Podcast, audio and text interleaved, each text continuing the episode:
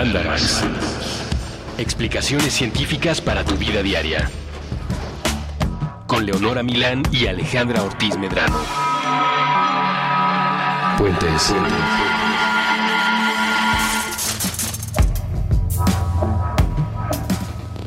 ¡Feliz cumpleaños a ti! A nosotras. A nosotras. Y a ¡Feliz Mandarax. cumpleaños a ti! A nosotras. Feliz cumpleaños a Mandarax. ¡Feliz cumpleaños a nosotras! ¡Eh!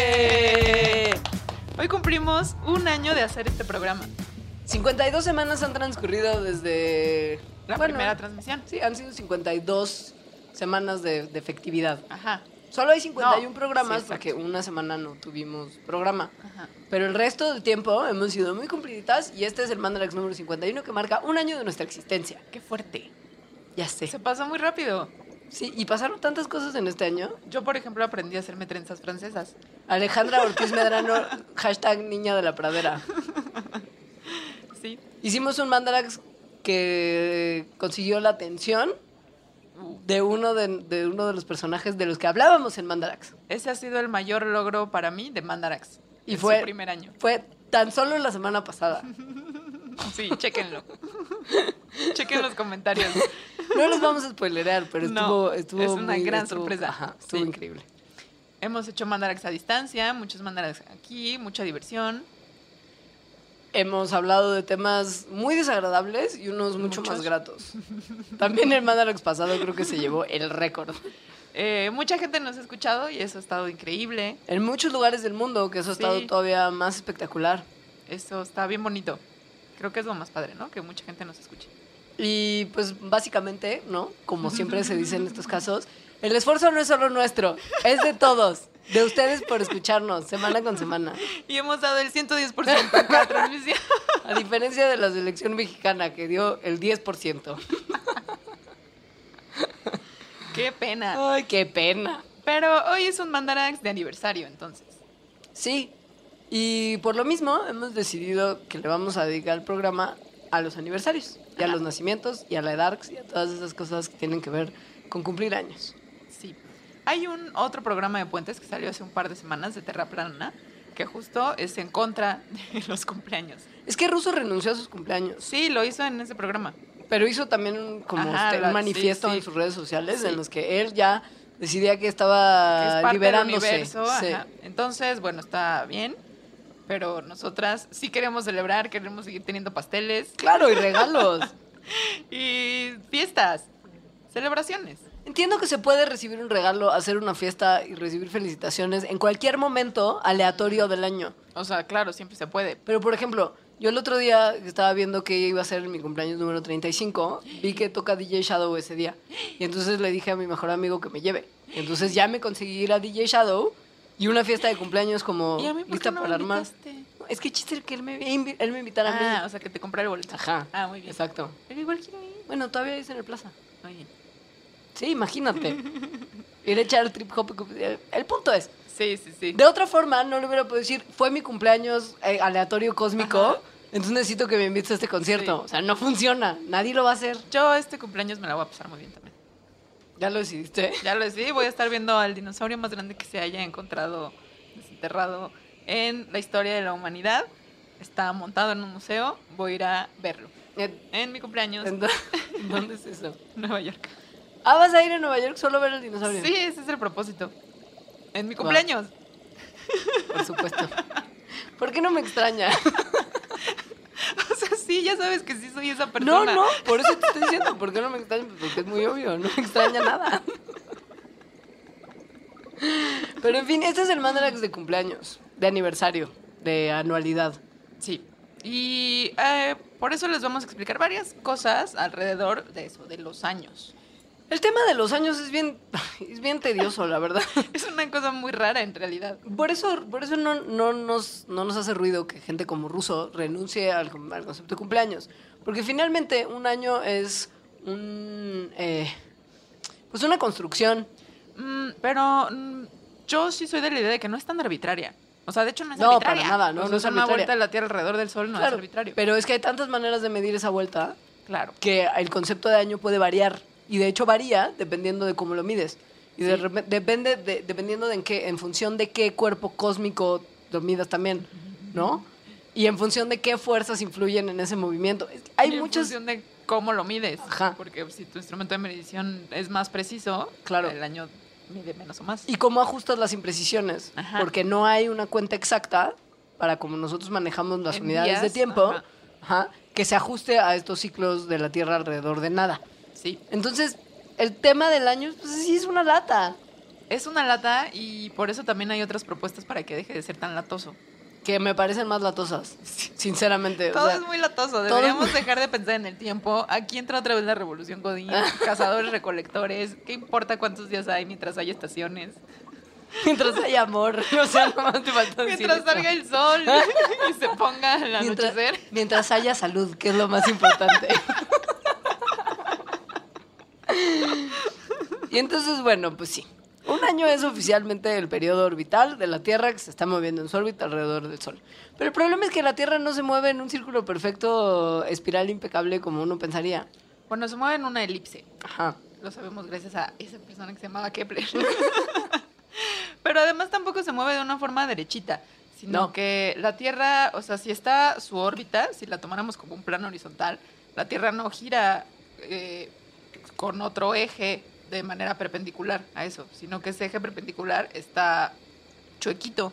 O sea, sobre su, 23 grados. sobre su propio eje, la Tierra no gira perfectamente como una bola de básquetbol en O sea, el dedo no de un gira siendo, o sea, su eje no está a 90 grados Ajá. de su órbita. gira como un trompo. Tiene una inclinación. Ajá. Y esa inclinación es la que hace que en el hemisferio norte y en el hemisferio sur tengamos estaciones Marcadas. No, y marcadas. Bueno, sí. Finalmente que hay una diferencia Ajá. entre distintos momentos del año en cuestiones de clima, de duración de los días, Sí. etcétera. Dependiendo también de qué tan alejado estás del Ecuador. Porque justo este ángulo en el Ecuador no es tan No. grande. Ajá. Entonces, al Ecuador, bueno, los países, las porciones de tierra que están alrededor del Ecuador, les llega la misma cantidad de luz solar prácticamente todo el año. En cambio, si estás más alejado en los polos, como está inclinado, cuando estás inclinado hacia el sol es tu verano, tu Mm. primavera, y cuando estás cuando está justo en la vuelta contraria, que estás como volteando hacia el lado que no te está iluminando el sol, es cuando es invierno. Eso es a grandes rasgos lo que está pasando en la Tierra en su giro alrededor del Sol y en su giro sobre, sobre su propio eje. La manera en la que medimos el tiempo que tarda la Tierra en hacer todo esto es lo que varía. Y varía dependiendo de cómo decidimos contar, pues sí, los días y cómo decidimos ajustar, como ya mencionábamos, los tiempos a un constructo determinado.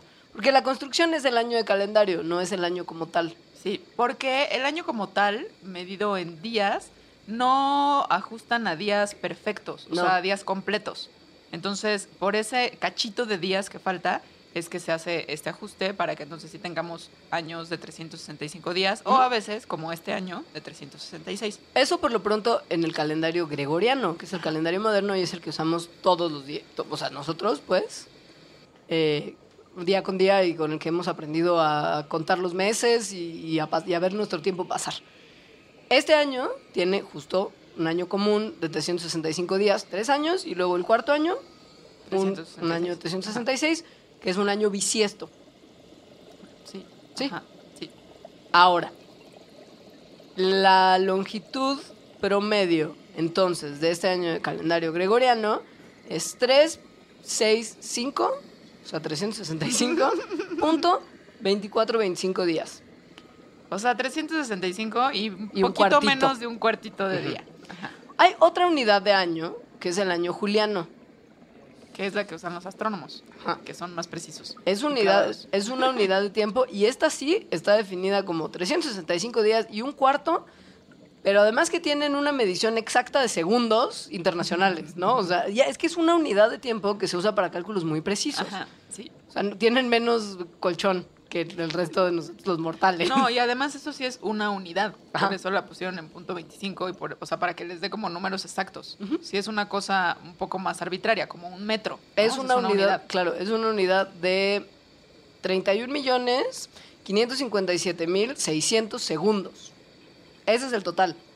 Pero entonces, estos, estas eh, milésimas y diez milésimas de segundo que hay, digo, de día que hay de diferencia entre el gregoriano y el juliano, pues en nuestra vida la verdad no nos van a afectar en no, absoluto. no. Pero acumulándose a lo largo del tiempo, tal vez sí. Por lo cual, en el año 2800, o sea, en 800 años, un poquito menos, va a haber un desajuste de un día completo entre el calendario juliano y gregoriano y los astrónomos van a estar felices y locos. Eso, yo. eso seguramente Y los será. neohicheros el- también. o eso- sea, sí, claro. Seguramente eso será el verdadero Y2K. ahí sí se va a descontrolar. O sea, ¿qué haces ahí? Porque ahí sí hay un desfase. ¿Cómo lo ajustas? Ojalá todavía exista YouTube y pongan el video de esto se va a descontrolar. Oye, es como, ¿sabes que Siempre he tenido la duda cuando ajustan el, el horario de verano y el horario de invierno, ¿qué Ajá. pasa en la tele? O sea, ¿Cómo porque vuelven a ¿sabes? repetir el Hay- programa? Hay, como la teleguía que dice como son a las 11 a las 12 y así. Ajá. ¿Cómo, ¿En qué momento de, ese, de esa teleguía cambia el horario? No te, no te Ya sabes, o sea, a las Ajá. 11.59 se resetea y vuelve a las 11 y cómo se ajusta la Ah. programación. Vuelven a poner los programas de las 11. No sé, Ya sabes, sí, tengo ganas que- como de quedarme despierta como de niño cuando te quieres quedar a ver a Santa A el día del cambio de horario ajá, sí. para ver cómo lo hacen. Es lo Sí. mismo que cuando se tenga que ajustar el desfase entre el calendario gregoriano y el juliano. Te van a quitar un día de tu vida o poner uno, dependiendo de cuál calendario decidan tener. ¿Qué tal que hay personas que deciden vivir en un calendario No. y otras que deciden vivir en otro? Ahí sí ya, desastre. Guerra mundial. O como en South Park se van a hacer dos bandos religiosos Claro. por diferentes calendarios. Ahora, la realidad es que, para cómo van las cosas, yo sinceramente, Leonora, Milán, servidora amiga, creo que no vamos a durar 700 años más, 784 años más como raza humana viva. Yo sí. El Sí. planeta no va a durar. O sea, va a ser muy diferente todo, pero sí. O sea, como en un búnker, en, en- estoy leyendo una novela de Jay Ballard que habla justo del momento en el que el calentamiento global explota. Ajá. Y así como Vonnegut que habló de Mandarax en los Ajá. 80, este tipo también lo hizo en los 80 y fue como de, "Ah, Dios mío, así va a ser. Y como la gente, la humanidad, tiene que mudarse hacia los polos porque son los únicos lugares con una temperatura que sea medianamente soportable. Y el resto del mundo está inundado. Se hacen pantanos, regresa la fauna del Pérmico, la Estaría flora del padre. Pérmico. Va a prestar ese libro, te va a gustar mucho. Sí, pero no, así va- solo va a ser muy diferente. O sea, hace 800 años era el inicio de la Edad Media. Y, y las cosas eran muy distintas. Y quiero contar una anécdota, justo ahorita que dijiste que te quieres quedar despierta para ver el cambio de horario. Ajá. Cuando yo era una adolescente y vivía con mi papá, que además como que le angustiaba mucho cuando yo salía de fiesta, me dijo una vez, ¿no? Como podía llegar a las dos, haz de cuenta. O sea, era el, límite. ajá, el límite. Y entonces hubo cambio de horario. Y yo llegué a las dos, que en realidad eran las tres, pero del horario anterior. Es decir, tuve una hora Ah, más de fiesta. no. Por- Qué lista. No, bueno, sí, según yo lo hice muy bien, porque, lo- o sea, yo llegué a las dos. Claro. Y me regañó no, pues muchísimo. sí. Ajá, sí. Y entonces me enojé mucho porque era como, pues claro que tengo razón, porque además, ¿qué son las horas? ¿Qué es una hora, papá? ¿Qué es el tiempo? Igual salí regañada. Me paré, me paré en mi mochila para ver cómo se llamaba el libro de J.G. Ballard y es El mundo ahogado. Pues me imagino que sí se traduce, The Drowned World en inglés. Sí. Es un profeta, de verdad. Y el mundo que plantea es horrible. Mucho reptil muy salvaje. Pero bueno, el punto es que si llegamos sin, sin ahogarnos en mares calientes y reptiles del Pérmico al año 2800, habrá un problemón. Mientras tanto, la cosa sigue con pequeños ajustes Ajá. que permiten algún tipo de orden en la manera en la que medimos el tiempo. Sí. Ahora, un año, como también los demás planetas tienen sus años, solo que duran diferente. Claro. Es decir, en todos nada más es una vuelta a orbitar alrededor del Sol. Pero, eh, pues sí, un año en Marte no es lo mismo que un año en la Tierra o que un año en Venus. Y en ninguno, en ninguno de estos años astronómicos, hay un número completo de días en los que estos den la vuelta. No. Estas no son las únicas formas de medir los años, digo, la juliana y la gregoriana, porque pues claramente el año venusino y el año marciano no son de, nuestra, de nuestro interés. Pero a lo largo de, de la historia de la humanidad se han medido los años de maneras muy particulares. Por ejemplo, no- nuestros eh, ancestros, los aztecas y los mayas, Ajá. además de otras tribus mesoamericanas, junto con los antiguos egipcios, los iraníes y los armenios del pasado, medían el, pasado. el- el tiempo mediante una unidad que se llamaba el año vago, que viene del latín annus vagus, ¿no? Que es un año que, que- que pasea libremente. Porque la realidad es que eran 12 meses establecidos de 30 días cada uno y 5 días que es una, es una palabra muy rara que es epagómenos, que quiere decir que se insertan en ciertos intervalos y que se intercalan. O sea, arbitrariamente metían cinco días al año como de, bueno, hoy toca un día extra. No, no así, pero el punto es que se han hecho estos ajustes de manera cual- arbitraria a lo largo de las, de las Sí. eras. Lo cual está bien sorprendente que todas estas culturas hayan llegado como a soluciones que además se parecen, o sea, son, es prácticamente igual a, a como dividimos el calendario ahorita. Sí, nomás que en vez de O sea, ajustar a cuatro años, ajustaban al año con cinco días extra. Pero además tenemos ahorita también cinco, porque ellos tienen 12 meses de 30 días más 5 y nosotros Sí. tenemos justo 5 meses de 31 días. Contando los huesitos y los huequitos de los nudillos. Ajá, ajá. O sea, solo ya no los metemos de manera aleatoria. No. Que además, seguramente ellos que eran más listos hacían fiestas en esos días o algo así. Ellos construían pirámides. ¿Nosotros qué hacemos? y nada, por ejemplo, los musulmanes, sus años de calendario están basados en ciclos lunares en vez de en ciclos solares. que son dos, un año musulmán, son 12 siglos completos de la luna, como se ve desde la Tierra, por lo tanto dura un poco menos que los años gregorianos, duran 354.37 días. Ahora, es interesante que usted sepa que este programa se está grabando en el día del inicio de verano, que es el día del chelchiche de verano. Es el día más largo del año. Y no hay mucho sol. No, desafortunadamente ha amanecido nublado, nublado, nubladérrimo, pero hoy es el día en el que las horas de luz son más largas en proporción a las horas de oscuridad. O sea, es como el día justo en el que tenemos más luz en todo el año. Y es la mitad del verano, ¿no? Ahorita. El O sea, inicio del verano. No, la mitad. El verano ya empezó desde hace un rato. Es la mitad porque se acaba a mediados de septiembre. Finales de septiembre. Sí, Estamos. Los equinoccios son a la mitad de las estaciones en las que corresponden. Pero es solsticio. Bueno, y los, e- o sea, los solsticios y los equinoccios es a la mitad justo de la estación. Lo que pasa es que la manera en la que hemos determinado que las estaciones empiezan y terminan es una cosa que se ajusta a no la estación como tal, sino las condiciones climáticas que se registran en estas estaciones. Bueno, pero también tiene que ver con cómo divides la elipse que da la Tierra alrededor del Sol. Entonces, si la, no, está, está esa elipse, la divides en cuatro. Justo en esos puntos donde se divide son los equinoccios, entonces hacia la derecha y hacia la izquierda es una estación. Sí, sí. O, o- o el solsticio, pues, ¿no? O sea, estos días más cortos o más largos. Entonces, ahorita estamos a la mitad del verano, todavía tenemos esperanza. De ir a ¿Esperanza la de playa. Ah, bajón. Yo ya la estoy perdiendo cada vez más. Ahora, no solo los años no tienen estos días completos, lo cual hace un desastre como para las mediciones o al menos una cosa compleja, sino que la longitud exacta de un año astronómico cambia con el tiempo, o sea, no siempre es igual. Esto tendrá consecuencias hippies, como veremos más adelante en este programa. Pero esto tiene que ver con, con que las posiciones de los puntos precisamente de equinoccio y de solsticio con respecto a las ábsides, que son cualquiera de dos puntos en una órbita excéntrica, si es el ábsis mayor es el que está más lejos del centro de atracción y si es el ábsis menor es el que está más cerca al centro de atracción, los, eh, los- los- las posiciones de los equinoccios y los equi- equinoccios y los solsticios respecto justo a estos dos puntos de la órbita de la Tierra cambian. Los equinoccios y los solsticios se mueven hacia el oeste en relación con las estrellas gracias a una cosa muy loca que le pasa a la Tierra que se llama la precesión.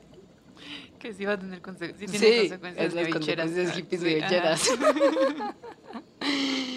Y además la velocidad de la Tierra varía de acuerdo a su posición en su órbita. O sea, todo varía, no es una cosa que se pueda medir como que la Tierra está girando al mismo, a la misma Sí, no. velocidad, en la misma dirección todo el tiempo.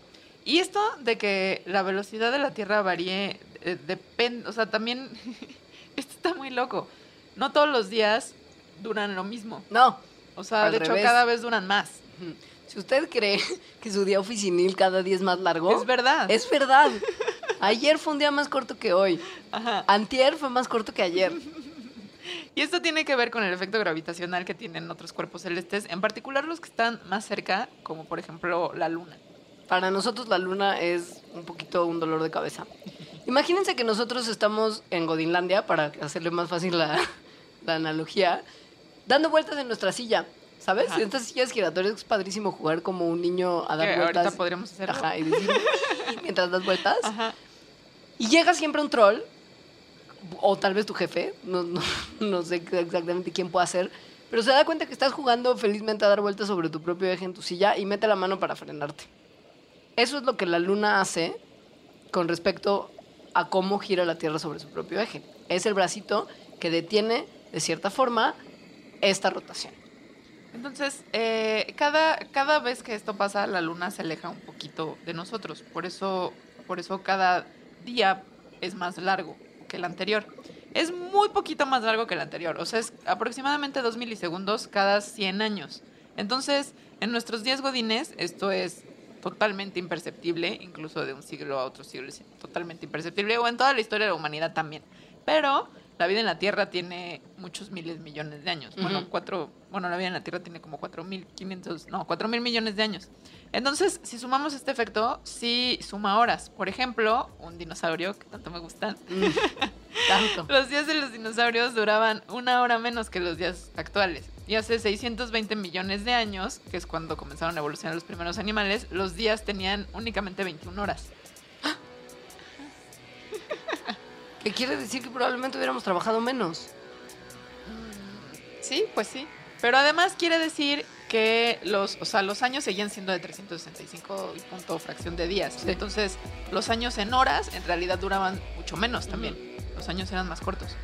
Esto explica algo que pasó hace unos meses, que yo me acuerdo mucho que se hizo como una llamadita de atención en medios de divulgación de la ciencia Ajá. y que pues al ciudadano promedio le valió un cacahuate porque eso es lo que significa en realidad para nuestra vida diaria, que fue que se aumentó un segundo Ah, sí. alrededor del mundo para que se pudieran ajustar los relojes a la rotación Ajá. de la Tierra. Sí. Fue así, sí, páginas como Life Science y Popular Sí, sí. Science y así, decían, hay un segundo nuevo en los relojes. Y todos éramos como, ¿cómo? O sea, ¿cómo van a aumentar un segundo? Justo, ¿cómo cambia la programación de, de cablevisión ya, sabes? Eso hubiera estado más padre de ver. O sea, porque ese sí es un segundo más, ¿no? Nada más es un ajuste de reloj. Bueno, Es que te Al digo, final sí. está claro, es tan arbitrario. Vamos a tomarnos justo un segundo y meditarlo en un corte. ok. Y después vamos a hablar de la propuesta de calendario que hacen unos investigadores, un astrónomo y un economista para tratar de resolver todos estos problemas. Muy bien. Ahora volvemos.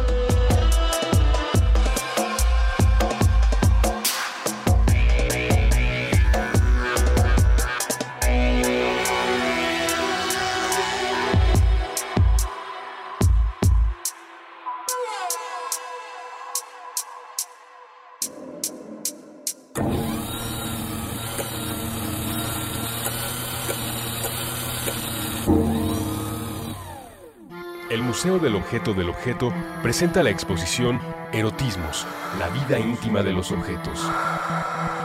¿Qué pueden decir las cosas sobre nosotros? Erotismos, sobre nuestros deseos, sobre las historias que nos aceleran la sangre. Erotismos, un recorrido por objetos que llegaron hasta nuestra realidad, directo de la fantasía de alguien más. Colima 145, Colonia Roma Norte, Ciudad de México. Acompaña tu visita escuchando las intervenciones de Puentes en Spotify. Busca la playlist de Erotismos Modo. En configuración, activa la reproducción con crossfade de 12 segundos y reproduce la playlist en el orden original. Erotismos, la vida íntima de los objetos. Martes a domingo de 10 a.m. a 6 p.m. Del 20 de abril al 28 de agosto 2016. Spotify y Puentes invitan.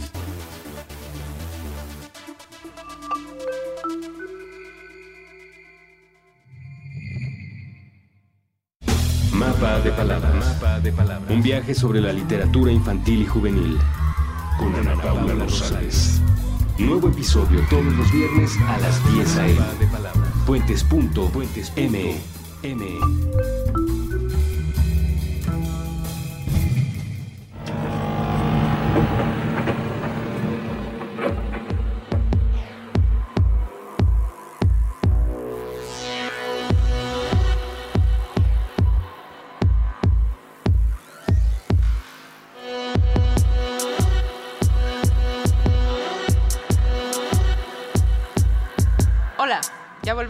con este especial de aniversario. Seguiremos hablando de cosas muy ñoñas. Este es creo que manda los más niños de todos porque era mía. Y cosas que son arbitrarias y no sabemos si existen ni... Como el amor. Sí, bueno. Como, ¿Qué es el tiempo? ¿Qué es el tiempo, papá? Se puede- Hay gente que ya está harta de este tema de la arbitrariedad del tiempo y los, y los años calendarios. Sí, y también, porque además, em, 365 es un, o 366, da igual, es un número que no es divisible en números enteros, o sea, no va a dar un número entero si se divide en una semana de 7 días. Mm. Ese es el motivo de que tu cumpleaños siempre caiga en un día distinto de la semana, siempre se recorre un día Ajá. o dos, si es, si pasa año bisiesto.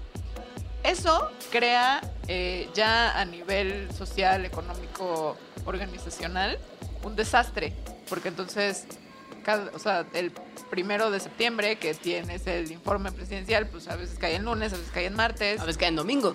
Ajá. Entonces eso mm, ah, crea confusiones, desbarajustes y sobre todo mucha planeación y dinero.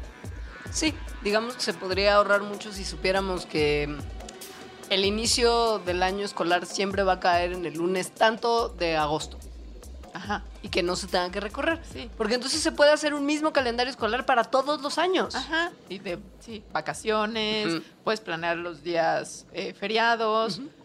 El año, en vez de empezar en martes, que siempre me parece a mí, o sea, no sé por qué, pero si el año empieza en martes o miércoles, un día así, como que es un bajón. Debería empezar en lunes. No, porque el primero de enero siempre es como feriado por cruda. Pero como que empieces el año, bueno, y que te den toda esa semana de vacación. Es que ese es el problema. Eso sería un desajuste económico. La cosa es que unos investigadores en la Universidad Johns Hopkins dicen que tiene que haber una mejor manera de marcar el tiempo y ellos proponen un nuevo calendario en el que precisamente cada año es idéntico al que lo precedió. Ajá. O sea, 2016, mi cumpleaños sería en viernes, como en Siempre. 2015, o en 2014, o en 2013, o en 2000. Siempre. Bla. Sí. Ojo, esto es. Esto, esto no pasa desde hace 430 años, desde que precisamente el Papa Gregorio VIII instituyó el calendario gregoriano, que es el que usamos hoy. 430 años, niños. Entonces, eh, estos investigadores están conscientes que este calendario no es preciso. O sea, no, No. es ni cercanamente preciso el calendario gregoriano, pero es más conveniente. El problema, pues, es que quedan pedacitos de año ahí medio, medio desacomodados, que es por lo que nuestros calendarios están ajustados así. Entonces, eh, el calendario que ellos proponen sigue un patrón de meses de 30 días y al final un mes de 31 días. Entonces, ah, no, perdón. No. Dos meses de 30 días Uno y luego 31. uno de 31. Esto querría decir que en vez de que septiembre, abril, junio y noviembre tuvieran 30 días, sería septiembre, junio, marzo y diciembre. Ajá. O sea, Año Nuevo caería el 30 de diciembre, no el 31, porque el 31 de diciembre no existiría más. Y luego falta ahí, o sea, siguen faltando justo estos días Extra, que, sobran. Ajá, sí. Entonces, en vez de hacer un año bisiesto de un día feriado, bueno, de un día añadido, que es el 29 de febrero, estos tíos frescos proponen una, una, Una semana- una semana entera. Ex- de extra ajuste. cada año. Ajá.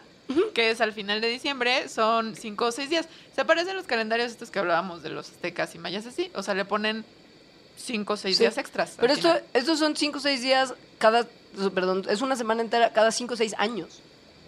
O sea, es como que cada año bisiesto es cada 4 años. Esta semana extra sería cada 5 o 6 años, dependiendo de cómo decidan que se va a armar el calendario. O sea, ese, y además estaría increíble que esto pasara porque probablemente esa semana sería feriada para todo el mundo. ¿Sabes? Ay, porque, ¿qué, cada- sí. porque ¿qué harías? En esa semana, ¿qué? Pues, ¿por qué ese año trabajas más? ¿Cómo te lo pagan? Entonces, es- o sea, su idea de que sería menos complicado, Ah. según yo es más complicado. ¿Cómo vas a tener una semana extra? ¿Qué hace la gente en esa semana? Porque pon tú que sí, vacación Godín, pero, Pero, toda la gente claro, que te atiende en También estaría de vacación, vacación. o trabajando más, o, o sea, Sí, es, está es raro. muy raro. Es ¿Qué que- tal que naces en esos días? Pues como el año bisiesto, la gente que nace en año bisiesto y que nunca pone- celebra realmente su cumpleaños Ajá. porque salvo una vez cada Pero cuatro estos años. son muchos días, o sea, Son siete. ajá, ni modo que a las siete personas, o sea, digo, a todas las personas que nacen con incluso una semana de diferencia, los pongan a todos en el primero de enero del siguiente año. No, está rarísimo. Ajá. Es que además a mí me parece muy raro justo el tema del reseteo. Es lo mismo que me genera conflicto cuando cambia el horario de verano en la teleguía. Imagínate resetear un año con una semana. O sea, resetear de que a partir de que el, el primero de enero de 2020 ya vamos a tener un calendario nuevo y entonces todo se va a desordenar. ¿Ya sabes cómo? Sí. ¿Cómo reseteas el calendario global? Porque aparte Está no rarísimo. todas las personas del mundo se rigen por el mismo calendario. Ajá. Justo hay fechas para, para eh, cuestiones religiosas y Estaría padre que, ceremoniales. que fuera, o sea, que ya la humanidad decidiéramos que van a ser, o sea, que sí este calendario porque queremos estar eh, muy ordenaditos en las fechas y todo lo demás, pero esos siete, seis días de oscuridad, así, bacanal, no hay orden, no sé cómo se restablece después el orden. Alejandra, la anarquía nunca es la solución. Estás tratando de resetear para que la cosa sea más ordenada. Imagínate que se receta, ajá, entonces, ¿no? Está, dices, ah, voy a hacer esto. Entonces tienes tus seis años de superorden Ajá. y luego tienes cinco días en donde te das cuenta que el orden era lo peor y se resetea la humanidad completa. No, no, no me convence nada. Tú, tú- Ay, a mí sí. tu vez extra- Ese es el inicio de la revolución. No. Alejandra, no para nada. Eso es el inicio del, del caos. La revolución Sí, Godínez sí no puede ser caótica. Mm, tiene que de mantener algún tipo de- No, no- no tiene horario ni fecha. Seguro, pero no tiene que ser como de ir y, y, y, y- y- y desa- y y desordenar. Y Rey Ben Zion. Ajá. Y Matrix 2. ¿Sabes? No es de ir a aventarle cosas a las Así me ventanas de las imagino, tiendas así me departamentales. imagino esos seis días extras, como en Matrix 2, cuando llegan a, a Zion Ajá. y hay un rave tribal. Porque eso es lo que se hace en el fin del mundo. musculosa y sudada con rastas. Pero con playeras además como de Utec, llenas de hoyos y mugre. Pero todos muy guapos. Ajá. O sea, en Zion no hay luz del sol ni comida, pero todos bien guapos. Y como bronceados varios. Acá sí. Salvo este, Keanu Reeves, que pues no. Y, Que ni Carrie Ann en Moss. Claro, pero Carrie Ann Moss sí está muy paliducha. Sí. Porque un poco darks, pero bueno. El punto es, eh, para lo que serviría tener este, res- este reseteado de año es para cuestiones principalmente económicas y de organización. Porque justo instituciones económicas que tienen que medir las cosas de una manera más o menos exacta para saber qué tanto se desordena la economía que nos rige a todos, Ajá. se basan en un calendario de 365 días. Ajá. Entonces, para ellos sería mucho más fácil no tener que ajustar este calendario y simplemente poder confiar que cada día va a ser el mismo año con año Sí. que transcurra. O sea, que la gente tiene que pagar sus impuestos del primero de abril al primero Que de es mayo. de lunes a- Ajá, a- al lunes, Sí. ¿no? Problema es, y es una de las principales críticas que el mm, ciudadano pedestre le hace a estos investigadores que proponen este nuevo calendario, es, ay, sí, y si mi cumpleaños cayó el lunes, No, Entonces ya me que estaba amolé. pensando. Imagínate. Claro, va a determinar tu personalidad. Si tu cumpleaños siempre cae en viernes o tu cumpleaños siempre cae en lunes, obviamente vas a ser una persona distinta. Ajá, pero la cosa es que pues estos investigadores dicen, como ruso, que tú puedes celebrar tu cumpleaños cuando te dé la gana. Ay, sí. No, estos investigadores están muy clavados en que todo sea más fácil para ellos. Pues sí, al humano del día a día no le hace nada de bien. Ahora, hay ciertas cosas que suelen mantenerse más o menos establecidas año con año, como el día que nacen las personas. No el día como tal, Sino porque la época del año. Ajá. El mes. no hay como el primero de julio es el día que más bebés nacen año con año. No es así. Pero sí hay una temporada del año y meses en particular que nacen más bebés que en otros. Sí. Que es alrededor de agosto. O sea, es como julio, agosto, septiembre. Eso es como los meses Ajá. en los que a lo largo de muchos años se ha medido que nacen más personas. En general más en agosto, pero hay veces que es más en julio, hay veces que es más en septiembre. Y esto ocurre en todo el mundo. Sí, no es una Bueno, cosa que todo el sea... mundo en el hemisferio norte. Ajá, la, la institución que tomó las, los datos y que más, que más o menos lleva el registro de los meses en los que nace la gente y a partir de los cuales se hizo, se llegó a esta conclusión es el CDC, nuestra institución favorita de la que hablamos ya últimamente en cada mandarax porque el fin del mundo está cada día más cerca. Es el Centro de Prevención y Control de Desastres de Estados Unidos. Entonces ellos llevan, como acá el INEGI, me imagino, un censo muy claro de Ajá. cuántos niños nacen en qué momento del año. Y llevan midiéndolo desde hace mucho tiempo. Entonces, la última vez que hicieron como un recuento de sus estadísticas fue hace 10 años, en el 2006. Y en ese momento, cuando hicieron ese recuento, se dieron cuenta que agosto tenía el mayor número de nacimientos en Estados Unidos, así como los tuvo en 10 de los 16 años anteriores. O sea, agosto lleva un tiempo considerable, o llevaba por lo menos hasta el último recuento, siendo el mes en el que más gente nacíamos en Estados tú, Unidos por lo pronto, porque yo soy bebé de agosto. Yo soy bebé de septiembre. O sea, somos muy comunes. cada vez que pensamos que somos un copo de nieve único y especial, piensa que nacimos como todos los demás en las masas. Entonces, no se sabe exactamente por qué, pero se, o sea, Se sospecha se sospecha pues que tiene que ver con el momento de la concepción. que tiene que ver probablemente con el clima. O sea, con qué tanto tiempo la gente está en sus casas porque frío. Ajá. ¿Y qué tanto hay que hacer? Como, de, "Mm, hace mucho frío y no queremos salir. Ya vimos todo en Netflix and Netflix. chill. Ajá, sí. Menos Netflix, más, Más chill. chill. Exacto. Sí, febrero. El patrón es menos Netflix, más chill. Exacto. Febrero era más Netflix, menos chill. Ajá. ¿No? Bu- Bueno, como desde, ¿no? Diciembre, enero, febrero. Sí. Pero No, de hecho, febrero es como el mes que, que menos. Y además Ajá. menos por, por vario, ¿no? O sea, agosto, agosto, septiembre son más cercanos que febrero y diciembre, que son los meses más, digo, que febrero y enero, que son los meses más cercanos en cantidad de, de- de menos nacimientos. pues. Eh, lo que es bien chistoso es que si bien esto se mantiene como una tendencia en diversas partes del mundo, hay otros países donde no solamente es agosto el mes de más nacimientos, sino que lo comparten con otro periodo, por ejemplo Japón, que es agosto-septiembre y diciembre a febrero. Ellos cambian sus tendencias respecto a lo que Estados Unidos marca. Pero esto probablemente tenga que ver con una cosa japonesa, que es que hay muchas bodas en la primavera. Y entonces, pues, Hay una correlación Una- ahí. y obviamente los cambios de temperatura que se registran de acuerdo a las temporadas. Ahora, Ojo, hay obviamente muchos factores culturales y bla que pueden tener también influencia en esto, pero la explicación más cercana es esa. y el mes en el que naces sí tiene cosas que ver con tu vida, no de una manera astrológica, No. sino por ejemplo el riesgo a padecer ciertas enfermedades. O sea, hay una correlación entre su salud y el mes en el que nacieron, Ajá. según varios estudios que se han realizado. Sí, o la predisposición que Sí. tienes a ciertas cosas. Que tiene que ver seguramente con lo que le está pasando a tu mamá cuando está embarazada de ti. Gracias a que eres human larva pasó. y la dejas en Oiga, muy malas lo que condiciones. pasó cuando eras una larvita recién nacida. Una criaturita. Ajá.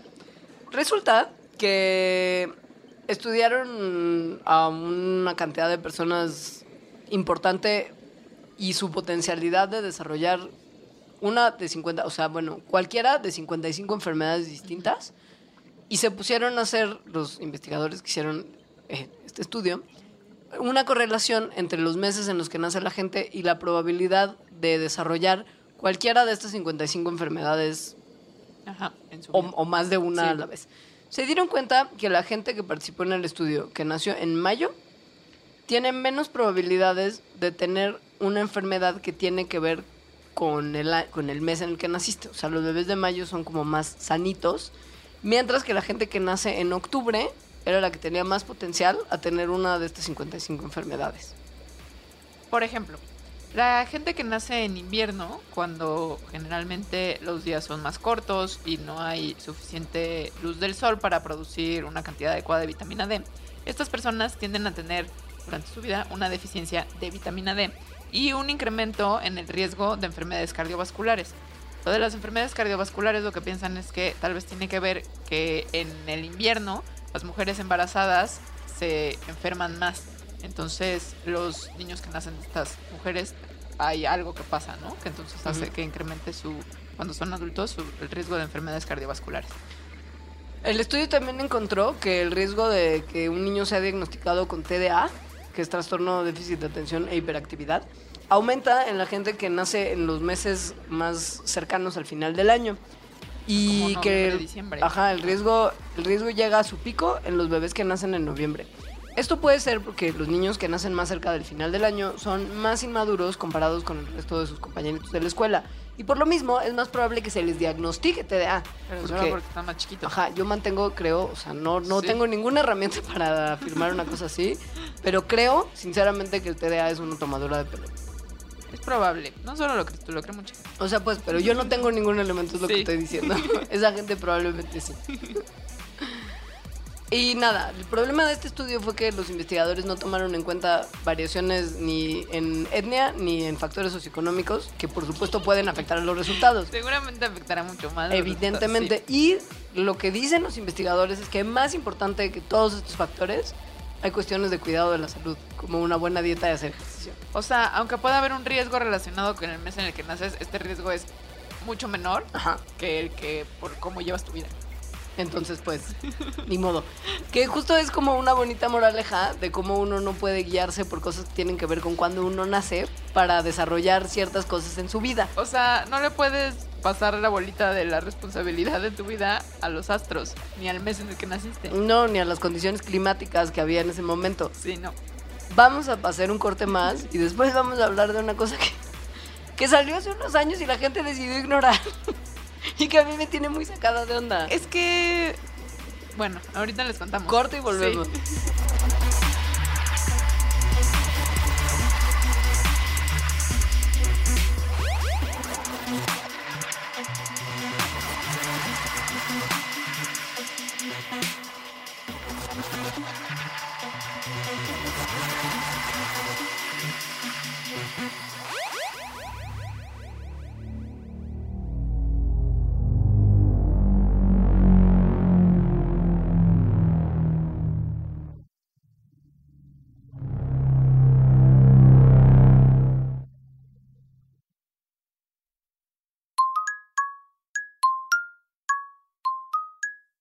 Nos imaginamos que el espacio-tiempo inmaterial donde se encuentran las piezas auditivas de puentes es un pizarrón con mensajes a la vista de todos y aquí tendríamos una idea diseñada para colgar de él.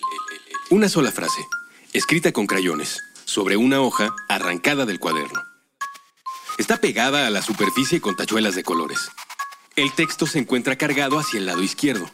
En el resto del papel queda espacio suficiente para dibujar animales, flores, planetas, libros, proyectores de cine, personajes de videojuegos, hojas de cannabis, lagos o instrumentos musicales. La hoja dice, Oigan, ¿y si hacemos de este mundo un lugar más buena onda? Nos alejamos un poco del pizarrón para asegurarnos de que el mensaje quedara centrado en relación con los bordes y bien sujeto con las tachuelas. Al principio pensamos que era suficiente. Una idea clara con un llamado a la acción, donde al mismo tiempo se incluye un esbozo de la personalidad del emisor. Pero un segundo después, nos llegaron a la cabeza las dudas, las implicaciones. Algunos considerarían el mensaje demasiado cursi. Con el teclado vuelto ráfaga, un usuario comentaría que el enunciado en particular y la pieza en lo general no funciona como arte. Otros nos dirían que en el contexto de injusticia, desigualdad, discriminación y muerte que vivimos, un pensamiento así, transmitido por un medio discreto, termina diluido y sin servir para mucho. Desde la desconfianza, algunos más pensarían, en estos tiempos nadie dice algo así sin buscar un beneficio económico. O tal vez, estos quieren invitarme a una secta. Los de las sectas siempre usan ese tipo de mensajes. Un montón de gente, por ridículo que parezca, no querría que el mundo fuera un lugar más buena onda para todos porque se terminarían sus privilegios. Nos quedamos mirando al pizarrón. Tomamos un poco de distancia para mirar los obstáculos. Y justamente todas esas dificultades hacían que valiera la pena preguntarlo en voz alta tantas veces como fuera necesario desde esta minúscula partícula de la gran conversación humana. Así que dejamos esa hoja sobre el pizarrón con sus tachuelas de colores y sus trazos hechos con crayola. Cualquiera que pase por aquí puede leerlo. Oigan, ¿y si hacemos de este mundo un lugar más buena onda? Puentes. Una partícula.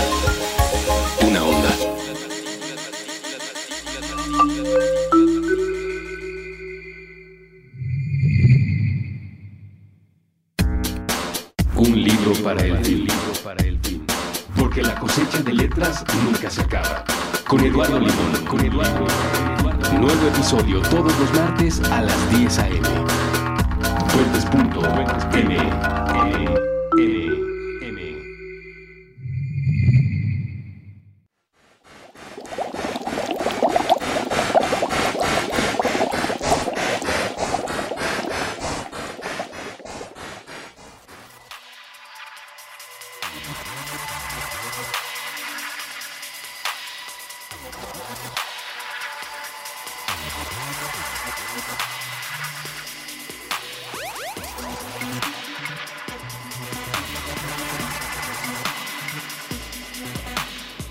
Bueno, pues ya regresamos al Mandarax del aniversario. El Mandarax número 51. Por cierto, Mandarax, ¿qué signo es? O sea, Híjole. si nació en eh, esta Pues fue fecha ahorita en junio. A ver, ¿oficialmente o, o en piña? oficialmente. A ver si... No, no, o sea, en, en el que salen las revistas, pues, si ahorita agarramos una revista y vemos el horóscopo, ¿qué, qué seríamos? A ver, voy a, voy a buscar. Yo creo que... Yo no tengo idea de los signos. Híjole, yo tampoco. O sea, ¿Te acuerdas qué día fue el primer Mandarax? Pues, no. Pero fue como a finales de junio, ¿no? O sea, somos Géminis. No. Es que quién sabe. Estaría Estoy padre que fuéramos Géminis porque somos dos. Ah, ay, qué lindo. A ver, los 12 signos astrológicos del zodiaco con sus fechas. Lo estoy checando en astrology-zodiac-signs.com. A ver, Géminis es mayo 21 a junio 20. Cáncer es junio 21 a julio 22. Junio 21, Ajá, No. julio 22. ¿de verdad? Sí. Pero mi, una de mis mejores amigas, Mariana Gandar, es Géminis y mañana es su cumpleaños, 21 de junio. Es que cambia. Ah, no, pero sí, aquí dice junio 20. Toda la vida me he engañado y es cáncer. Sí, yo creo que no quiere ser porque los cánceres al parecer tienen una personalidad complicada. Porque claro, la personalidad y el destino de la gente tiene que ver con los Sí. astros. Nosotros somos totalmente Géminis, según yo. Yo me imagino que sí. Porque, de hecho, sí. Sí, sí, sí. O sea, el año pasado grabamos seguramente antes del 20 de junio. Porque este es año bisiesto, cambio de días. Grabamos además mucho antes del piloto. Sí, somos Géminis. ¿O no? Es que lo que es bien interesante ¿eh? es que llevamos midiendo lo de los signos del zodiaco todo mal desde hace muchos años. A ver, primero, ¿cómo, ¿cuál es la lógica? Porque aquí nunca me van a escuchar decir cuál es la ciencia detrás de la astronomía, astrología, porque no hay, es cero. Este, pero sí hay una lógica. Sí, Ajá. tenía sentido lo que hacía esa banda en, en las épocas Bueno, en las que los griegos sí. veían los astros. Sí hay una forma de dividir eh, la, lo que hay arriba en el cielo. Digamos lo que se ve desde la Tierra que Sí. hay arriba de nosotros, Ajá. en cuadrantes de una longitud determinada Sí. y establecida, que durante una época la gente que está en la Tierra va a ver lo mismo y lo va a poder medir de la misma Ajá. forma. Es decir, todos los griegos que veían la Tierra desde Atenas en el año, pues, qué sé yo, di, di cualquier año, di una cifra, dime un número, cualquier número Tres. en el año 3. A esa gente iba a ver lo mismo en el cielo, en Cada las año, mismas en la misma posiciones cada año. Sí. Sí. Esto, o sea, si uno está en la Tierra, entonces, y ves al Sol, justo es la posición, o sea, como, como la lógica detrás del zodiaco es la posición del Sol percibida a través de la Tierra que está dando vueltas a su alrededor. O sea, literal, lo que estamos viendo desde acá, que está pasando allá arriba. Ajá. Entonces, visto así, o sea, visto desde la Tierra el Sol, pareciera que el Sol, aunque sabemos que no se mueve, pareciera que sí está como dando vueltas porque las estrellas que vemos mientras pasan los días del año son diferentes. Entonces, se inventaron 12 constelaciones que se ven en 12 épocas diferentes Ajá. del año. Eh, y entonces, cuando el Sol pasa por cada una de esas constelaciones y naces en uno de esos días, eso determina qué signo eres. El problema fue que los 12 signos, mediante los cuales hemos hecho cartas astrales y creído que nuestra personalidad está definida, fueron calculados hace 2200 años. Ajá. Y el problema es que la Tierra ya Como no... ya les mencionamos. Sí, ya no está en el mismo lugar que estaba hace 2200 años y lo que se ve desde aquí ha cambiado Exacto. significativamente Sí. de entonces a ahora. Sobre todo por esto que les decimos que el eje de la Tierra está como chuequito. Y además ese eje sí se mueve y se mueve mucho. O sea, se mueve de una forma que hace dos mil años era significativamente distinto Ujú. este eje. Entonces, lo que vemos y por lo tanto por dónde está pasando la Tierra a través de esas constelaciones ya se ha modificado por varios días. ¿Se acuerdan cuando dijimos que la Tierra se mueve como un trompito en su eje?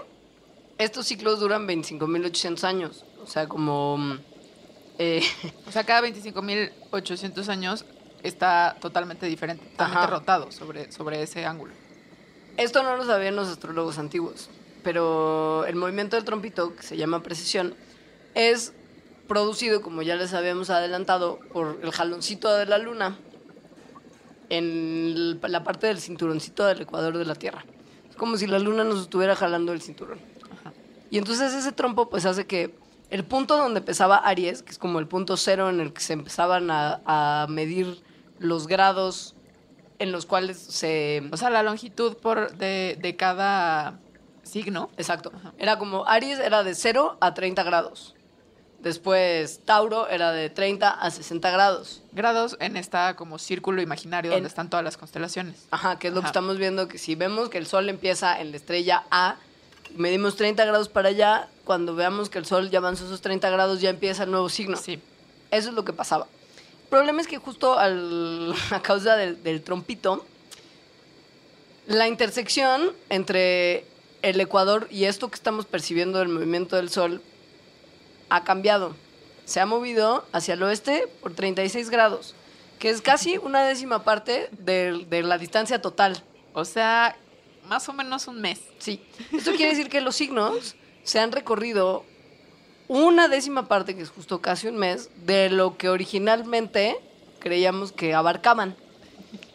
Entonces, la gente, por ejemplo, que nació entre el 21 de marzo y el 19 de abril, que se considera a sí mismo como Aries, pues el Sol ya no está en la constelación de Aries en ese periodo. No. O sea, ya no pasa por ahí. Del 21 de marzo al 19 de abril, el sol ya no está en Aries. El sol está en Pisces. Que quiere decir que todo lo que Luis Miguel le vendió en su disco Aries es piña y ese disco se tendría que haber llamado Pisces. O sea, en realidad, mi amiga que cumple años mañana, sí es Géminis según esta. esta de este Géminis no cambia mucho. Géminis es de junio 21 a julio 20. Pero- Pero Mandarax seríamos Tauro. Ajá.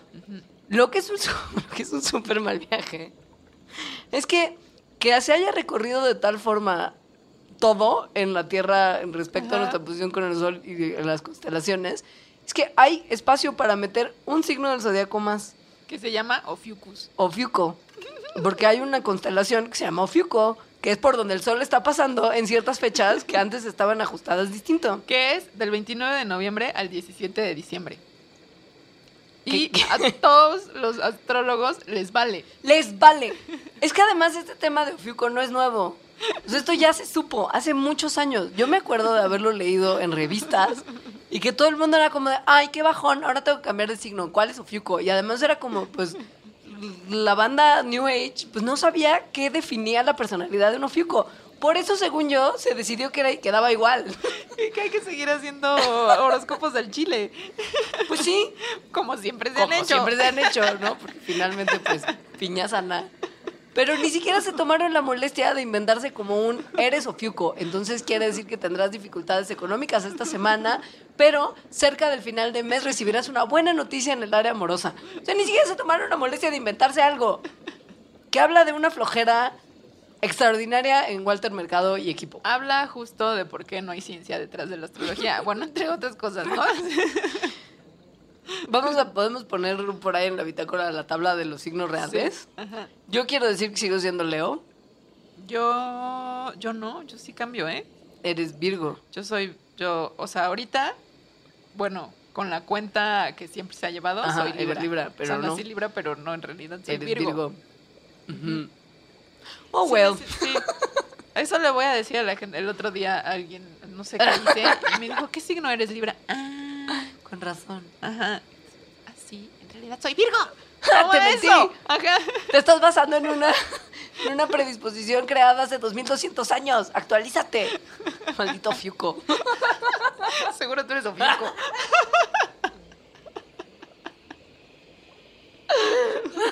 Es absurdo. Es padrísimo. Es- sí. Pero es, una, es un buen twist justo para cuando alguien te dice, como, ¿y seguro eres Libra? Seguro tú eres Ofiuco. Ah, ¿verdad? Ah, ¿verdad? ¿Y sabes qué es eso? Acá. Googlealo. Perdedor. Ofiuco perdedor. No, no, me muero. Qué risa. De verdad. Ahora que el zodíaco chino, ese sí no lo discuto, ¿eh? Ludovica. ¿Qué? La principal. Ludovica. Ahí te va. Es increíble.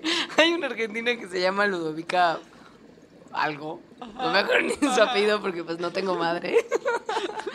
Ella cada año edita un libro de tu horóscopo anual en función Chino. del horóscopo chino. Que es que es- ese es anual. Ajá. Entonces es pues los que nacieron en este año y este Sí, año sí, y sí. este año, así son. Que no sé si tenga algún tipo mayor, como de estabilidad mayor que el, que el signo del zodiaco griego. Yo creo que no.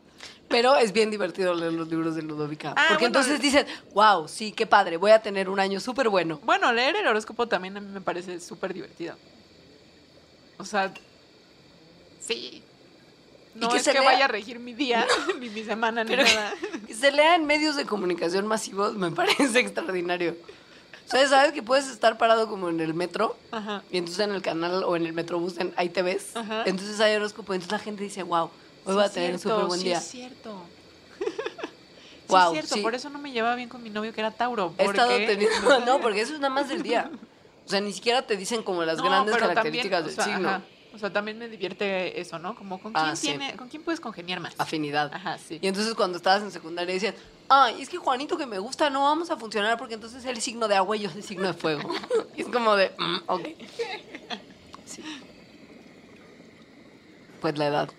Ni modo, vamos a tener que hablar de eso. Mandarax tiene un año, pero nosotros ya tenemos unos cuantos más. Muchos más. Muchos más. Y, y, y todo mundo. O sea, lo que sucede al paso de los años, al paso de los días, es Ujú. que todos envejecemos. Que es un poco, creo que por lo que es tan significativo llevar la cuenta, por lo que no es tan fácil para todos nosotros como para Russo fue mandar al demonio a nuestros cumpleaños.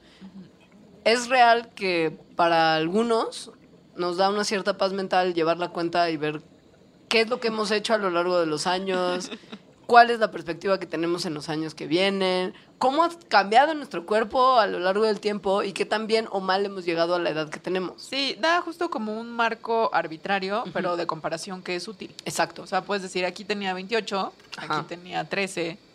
y que te digan, te ves de, de 27, Ay, no les puedes decir así, es como de, ay, gracias, no les puedes decir, no sé qué es eso, porque no sigo mis cumpleaños. Yo siempre tengo la edad del universo. Es como de, dude, te están dando un cumplido. Acéptalo, di gracias y vete. Maldito fiuco. Seguro eres Ofiuco. Hashtag seguro eres fiuco. Ay, pobres Ofiucos.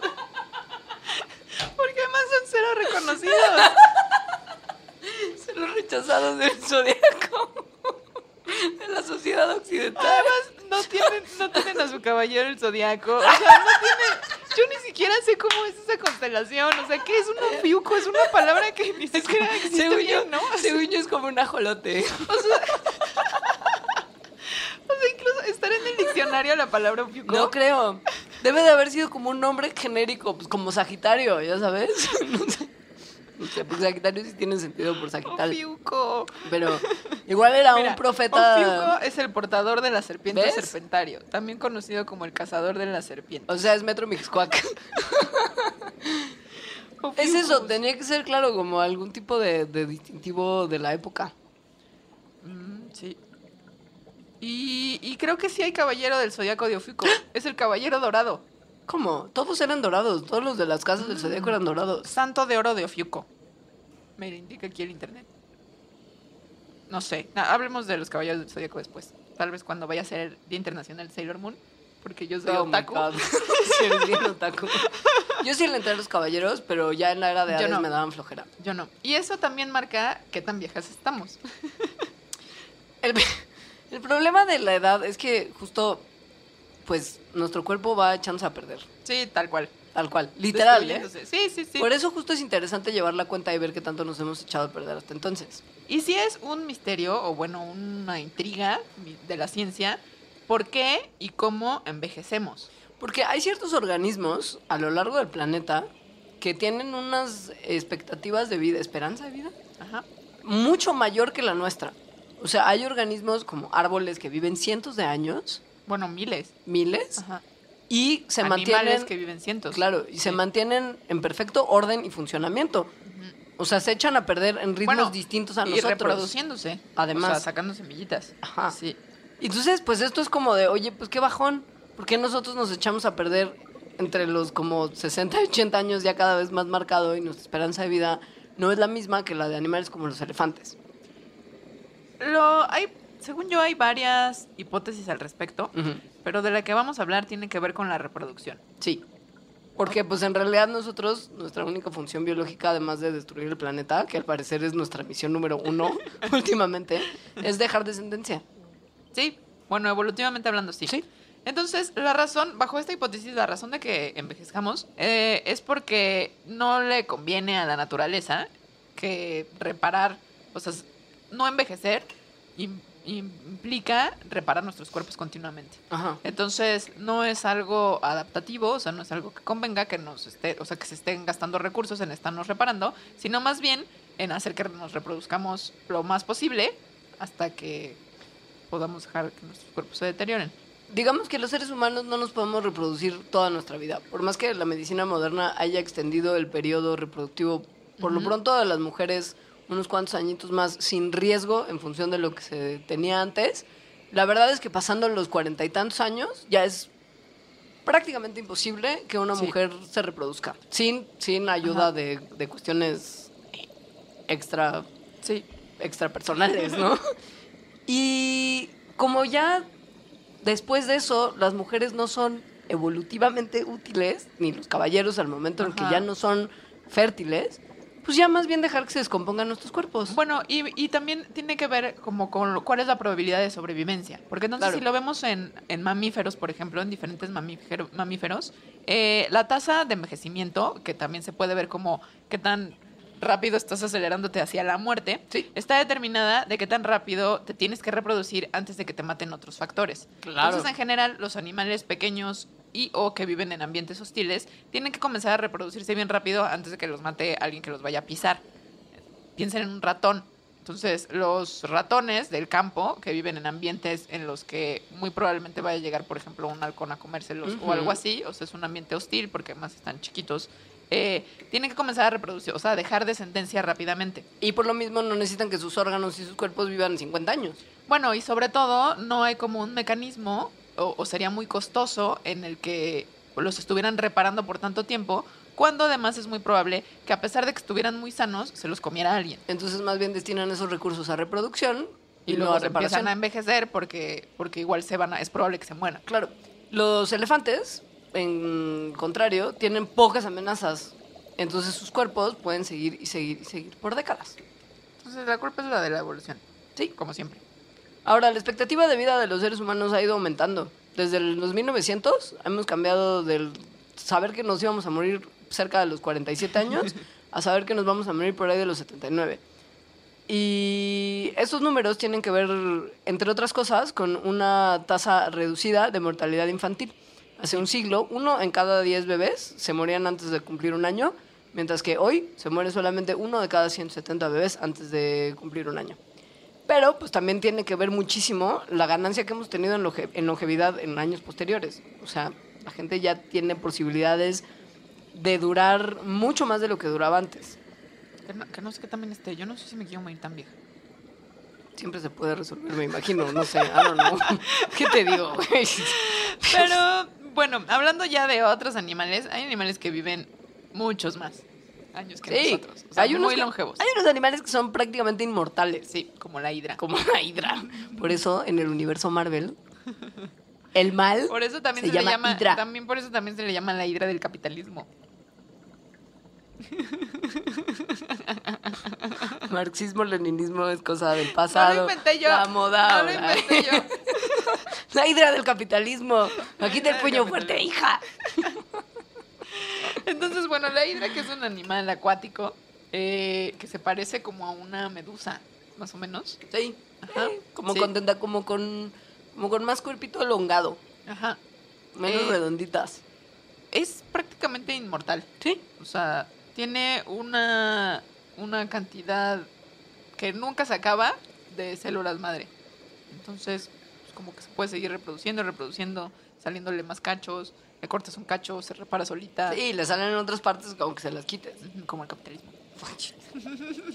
Es por eso que los investigadores de ciencias biológicas y de la salud han puesto tanto esfuerzo y tanto énfasis en desarrollar terapias que utilicen o impliquen células madre. Y es muy importante ver cómo podemos conseguir más células madre para repararnos hasta el cansancio como la No, hidra. ya, déjenos morir. Hay otro animalito del cual ya hablamos, no me acuerdo en qué programa, que a mí me gusta mucho, que es la rata topo desnuda. La Es rata topo desnuda es, la, es, el peor, es el animal más feo del mundo. Es el, es, sí, sí, probablemente sí sea de los más feos. Es como una rata topo desnuda. Desnuda. Pero como con dientes gigantes y, Y, como muy arrugada. Ajá, y Sí. unos dientes. Sí, no, es muy fea. Pero pueden vivir hasta 30 años, lo cual es muchísimo comparado con otros roedores. Em, y es por eso que las investigan un montón. Porque además no les da cáncer. Entonces, creen que tiene que ver estas dos cuestiones con algunos genes que tienen justo para resistir el cáncer. Una especie de ballenas que vive más de 200 años y que es el mamífero más longevo que se conoce. Tiene cambios en su DNA y, bueno, como en su información genética que tienen que ver con justo envejecimiento, protección anticáncer, regulación de los ciclos celulares y reparación de DNA. Una ballena boreal. Ballena boreal. En Groenlandia. ¿Por qué boreal? Porque ofiuco. y pues ya en, en- en datos locos, locos, Ajá. hubo un- una almejita oceánica que encontraron unos investigadores en el Ay, ya sé 2006 cuál. que tenía, según sus 507 cálculos, años. 507 años. O sea, almejita. las almejas tienen corazones que palpitan. No sé, de verdad, hay investigadores que están dedicando todo su esfuerzo en saber por qué esta estúpida almejita había logrado vivir tanto tiempo. Además, sus corazones deben palpitar muy rápido. De una almejita. ¿Tú crees? Sí, porque está muy chiquita. Está más chiquito. Míralo. La almejita. Y bueno, y ya. Feliz cumpleaños a Mandarax. Feliz cumpleaños Muchas a gracias por escucharnos. Si es el- la primera vez, si lo han escuchado todo el año. Muchas gracias. Si es la primera vez y les gustó, tienen un chambón para ponerse al corriente. con 52 horas, 51. Sí, 51 con Bueno, eso. 50 porque justo esta ya la vieron. Claro. Entonces, pues, feliz escucha. Nuestras redes sociales eh, de Mandarax, Twitter es arroba Mandarax y en Facebook es Mandarax lo explica todo. Y nosotras a título personal, Yo soy arroba alita-emo. y yo soy arroba leos. Por si usted no nos conoce, yo me llamo Leonora Milán. Yo Alejandra Ortiz. Que tengan muy bonita semana. Adiós. Adiós.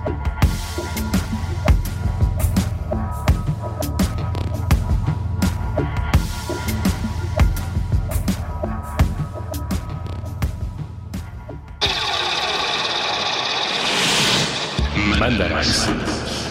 Explicaciones científicas para tu vida diaria. Con Leonora Milán y Alejandra Ortiz Medrano. Puentes.